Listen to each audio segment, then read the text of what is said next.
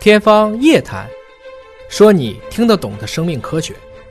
欢迎您关注今天的《天方夜谭》，我是向飞，为您请到的是华大基因的 CEO 尹烨老师。尹烨老师好，向飞同学我好，们关注疫情的最新的信息啊，请您帮助给分析解读一下。法医刘良公布了新型冠状病毒的这个逝者的尸检报告啊。那么这里提到了一点，就是说病变呢仍然是聚焦在肺部的，对而其他的脏器的损伤证据是不足的。嗯，呃，第一例尸检报告在十二天之后啊，终于是公布了，也也明确了。那这是在法医学杂志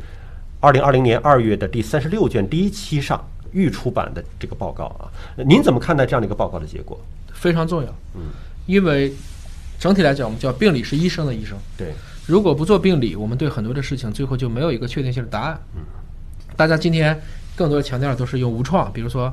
病原学的证据，我们取个咽拭子；这个影像学我们用一个 CT。但实际上，很多病人最最后因为什么原因去世，我们更多的还是从一些外面的一些方式来讲，比如说大家感觉呼吸困难，甚至很多人是感觉是被溺死的。嗯，那这一次的这个解剖，我也详细看了这个文章，包括它有八张图。其实看了半天呢，确实这个样子，嗯非常多的就是产生了这种深度痰，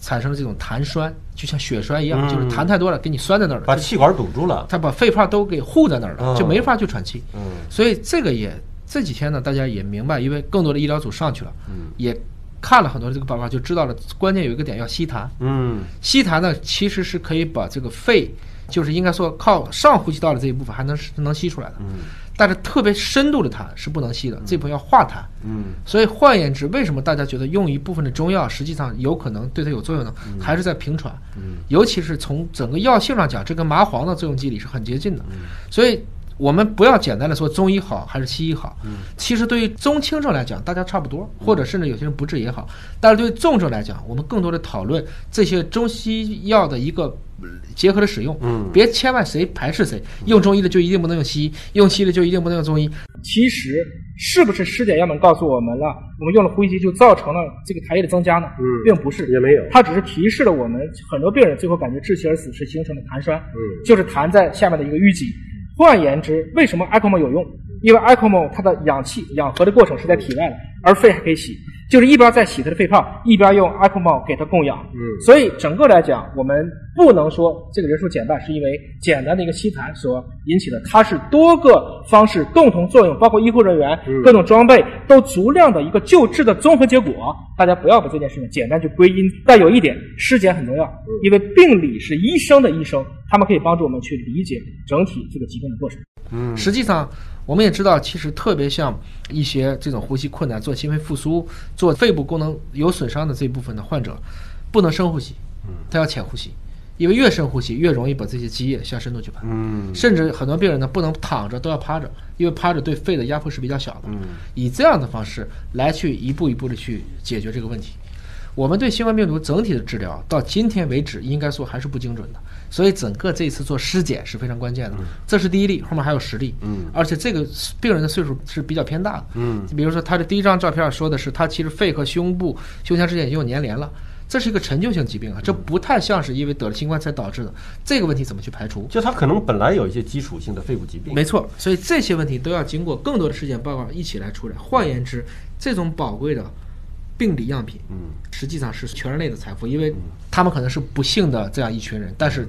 这些他们愿意去，特别是家属愿意捐赠出遗体用于尸检。啊，我觉得还是应该给他们点个赞的，这个在是对全人类来讲是非常宝贵的一笔财富啊。对，在医学院当中嘛，他们是管这些叫做老师嘛，嗯就是说他们奉献出自己的身体，但其实对于医生来讲，对于这些医学院的学生来讲，这都是给大家上课的老师。他用生命，用生命来告诉大家以后遇到这个问题会怎么做。当然，我们上次也说了，中国现在缺乏直接可以对整个身体做这种所谓的大体，就把一个人的整个遗体大体的做解剖的这样的一些生物安全实验室。那这一部分以后应该都会把它补上来。它这有一个细节我注意到哈、说通过这个尸检报告呢，肺部的纤维化的实质的变化其实没有当年的 SARS 严重。嗯，但是呢，渗出性反应对是比 SARS 明显。对什么叫做渗出性反应？就是说产生的一些我们称之为叫细胞因子风暴或炎性因子风暴。换言之呢，就是我们会发现这个地方会产生大量的一些免疫攻击点，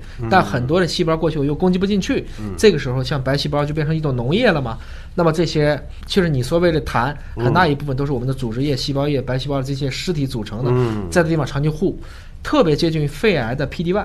攻嗯不进去。就是 PD-1 位点比较少，它就免疫细胞都在那聚集，但是又攻不进去，慢慢的就让这些肺泡啊，逐渐它的这种物理空间受限，嗯这些人最后都是被憋死的。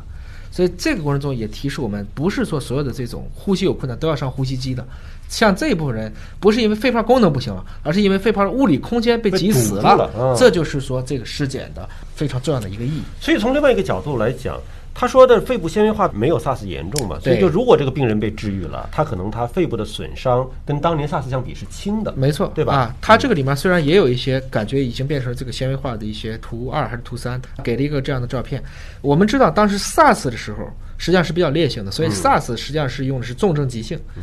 那么对这次的新冠来讲，它更像是一种慢性狡猾的病毒。嗯所以 SARS 当时我们检测到的病毒在体内的这个浓度啊，在初期是远高于新冠的。嗯，所以应该说它的急性和烈性程度更强。而新冠这个东西呢，更像是把你自己的免疫系统带到死胡同里去，用你自己的白细胞去攻击自己的肺，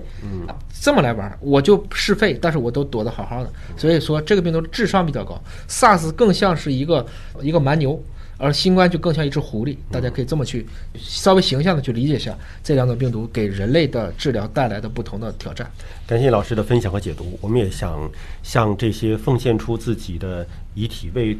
研究的医学事业啊的发展做出贡献的这些人的家属表示敬意。感谢您关注今天节目，下期节目时间我们再会。